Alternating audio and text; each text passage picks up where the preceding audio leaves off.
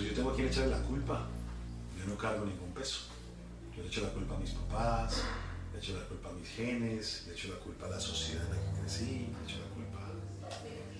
Y eso te impide llevar una vida, la vida que quieres. Cuando tú vives así, llevas la vida que te toca y no la vida que quieres. Como tú estos papás, entonces yo no puedo ser afectivo contigo porque mis papás eran muy fríos y secos. Entonces ve y quéjate con mis papis. ¿Te imaginas? Uno tiene que tomar la vida en sus manos. Y esa es una enseñanza muy fuerte del pensamiento de Frank. Como, claro que se vale quejarse, pero no quedarse dando vueltas ahí, hay que hacerlo distinto.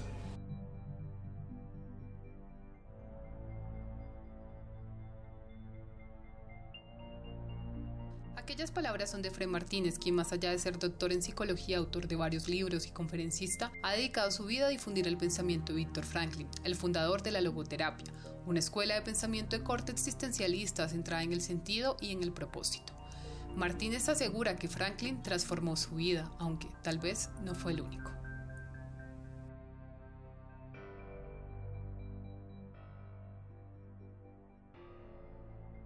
¿Tú has vivido así de algún modo desde el papel de pronto, de víctima? Tengo el recuerdo de cuando solté ese papel. Tenía 19 años. Fue una lección que me dio mi madre. En medio de haber padecido esa adolescencia, un día hablando con ella me siento yo y le digo, por su culpa viví todo lo que yo viví. Porque si usted no hubiese sido de esta forma conmigo, si usted no hubiera elegido el papá que me puso, que era tan descalificador y tan duro, y si usted no hubiese sido tan ansiosa, entonces yo no hubiera sido un niño tan introvertido y tan tímido, y no me hubiera gustado tanto el alcohol al probarlo. Y entonces ella me miró y me dijo algo así como, mira, lamento mucho si así fue. Y si quiere podemos ir a hacer el reclamo a Adán y Eva porque yo también tuve papás y mis papás tuvieron papás y ninguno sabía cómo era esta vuelta. Así es que lamento que haya pasado así, pero le va a tocar superarlo. Y me liberó, porque a quién hacemos el reclamo. Al abuelo que trató mal a la mamá y entonces la mamá se ve un poquito loca y lo trató uno de tal forma. Y quedarse uno ahí quejando, quejándose como la víctima. Así que uno mira el piso todo el día y de vuelta mirando el piso, entonces no puede ver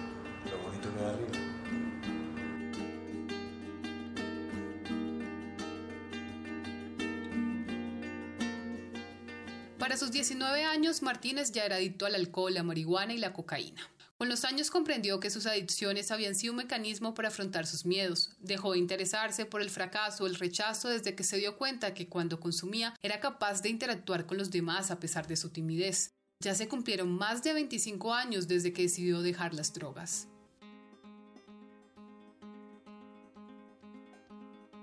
Yo doy conferencias hace muchos años, pero hace, hace 20 años yo me bajaba de la conferencia exhausto, lleno de tensiones, sudando mal. La daba, porque no me gusta tener miedo, entonces lo enfrento. Pero lo sufría de una manera. Hoy en día he lanzado conferencias para 15.000 personas eh, en niveles altísimos, en cosas de mucho vuelo, sin una gota de sudor, sin una gota de tensión.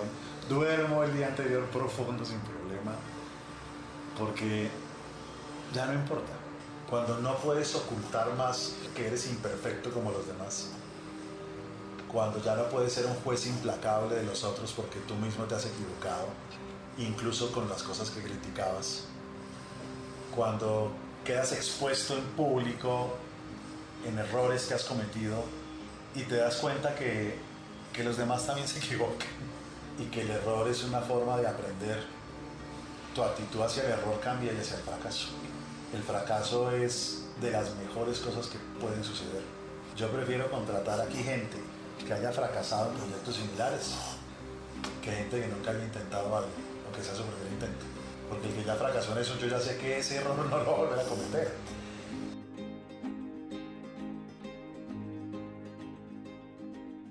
Efraín Martínez dice que ha tenido tiene vínculos a los que les debe mucho, como su primera esposa, quien le enseñó que separarse era una posibilidad a pesar del amor que se tenía. el amor tiene el potencial de sanarlo a uno, pero el amor no todo lo puede. Y uno tiene muchas creencias en torno acerca de qué es un amor verdadero, si es amor o si es enamoramiento. Tantas creencias construidas son proporcionales al sufrimiento que uno vive en los vínculos. Si uno cree que el amor todo lo puede, uno es capaz de morir de pie en la batalla, hasta infartarse, deprimirse o suicidarse.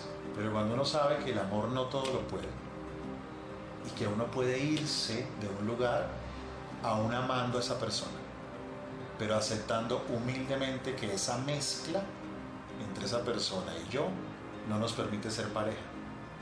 Hay parejas que no se aman y viven muy bien. Hay gente que se ama y no puede ser pareja.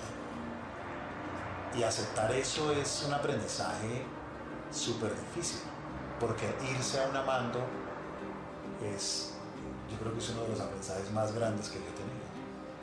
Poder uno aceptar que hay gente que es como, como que tú para cruzar un río necesitas de una lancha y conoces ahí a un lanchero y te enamoras del lanchero y te metes en el río que tiene turbulencias, pero él te salva y sientes alivio y tú lo salvas hasta que llegan al otro lado del río y ahí le tienes que dar un besito, darle las gracias y bajarte y tomar la mano de otra persona que está en la otra orilla.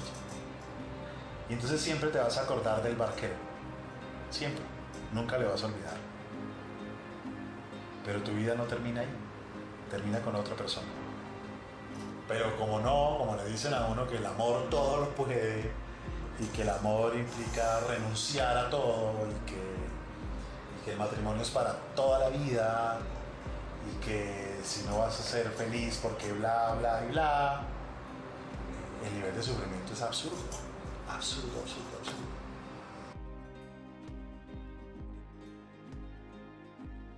Durante muchos años, Martínez creyó que los psicólogos mediáticos eran malos, ignorantes y de bajo nivel académico. Él no quería cargar con esa imagen. Le tenía miedo a la crítica, así que prefirió mantenerse oculto.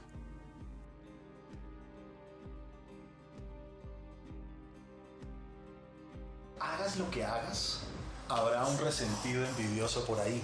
Hagas lo que hagas, a alguien no le vas a gustar. Seas muy exitoso o no seas muy exitoso, digas o calles, alguien te va a criticar. Por más que guardes mucha prudencia en cosas, alguien te va a criticar por ser muy prudente. Entonces finalmente no podía yo evitar críticas, sino tomarlas, desarrollar un buen criterio para saber cuándo una crítica tiene tan buen fundamento como para mejorar y agradecerla, y cuándo en realidad hay que saber ignorarlas.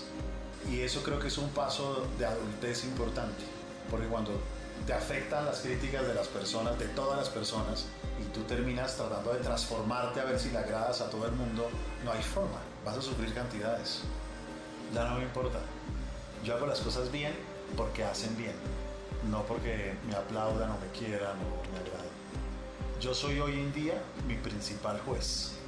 Antes tenía millones de jueces, ahora no. Eso de ser su, su propio juez, ¿cómo es? Que hoy me permite la crítica, que hoy me permito alinear las cosas a mi propósito y pagar los precios que eso implique.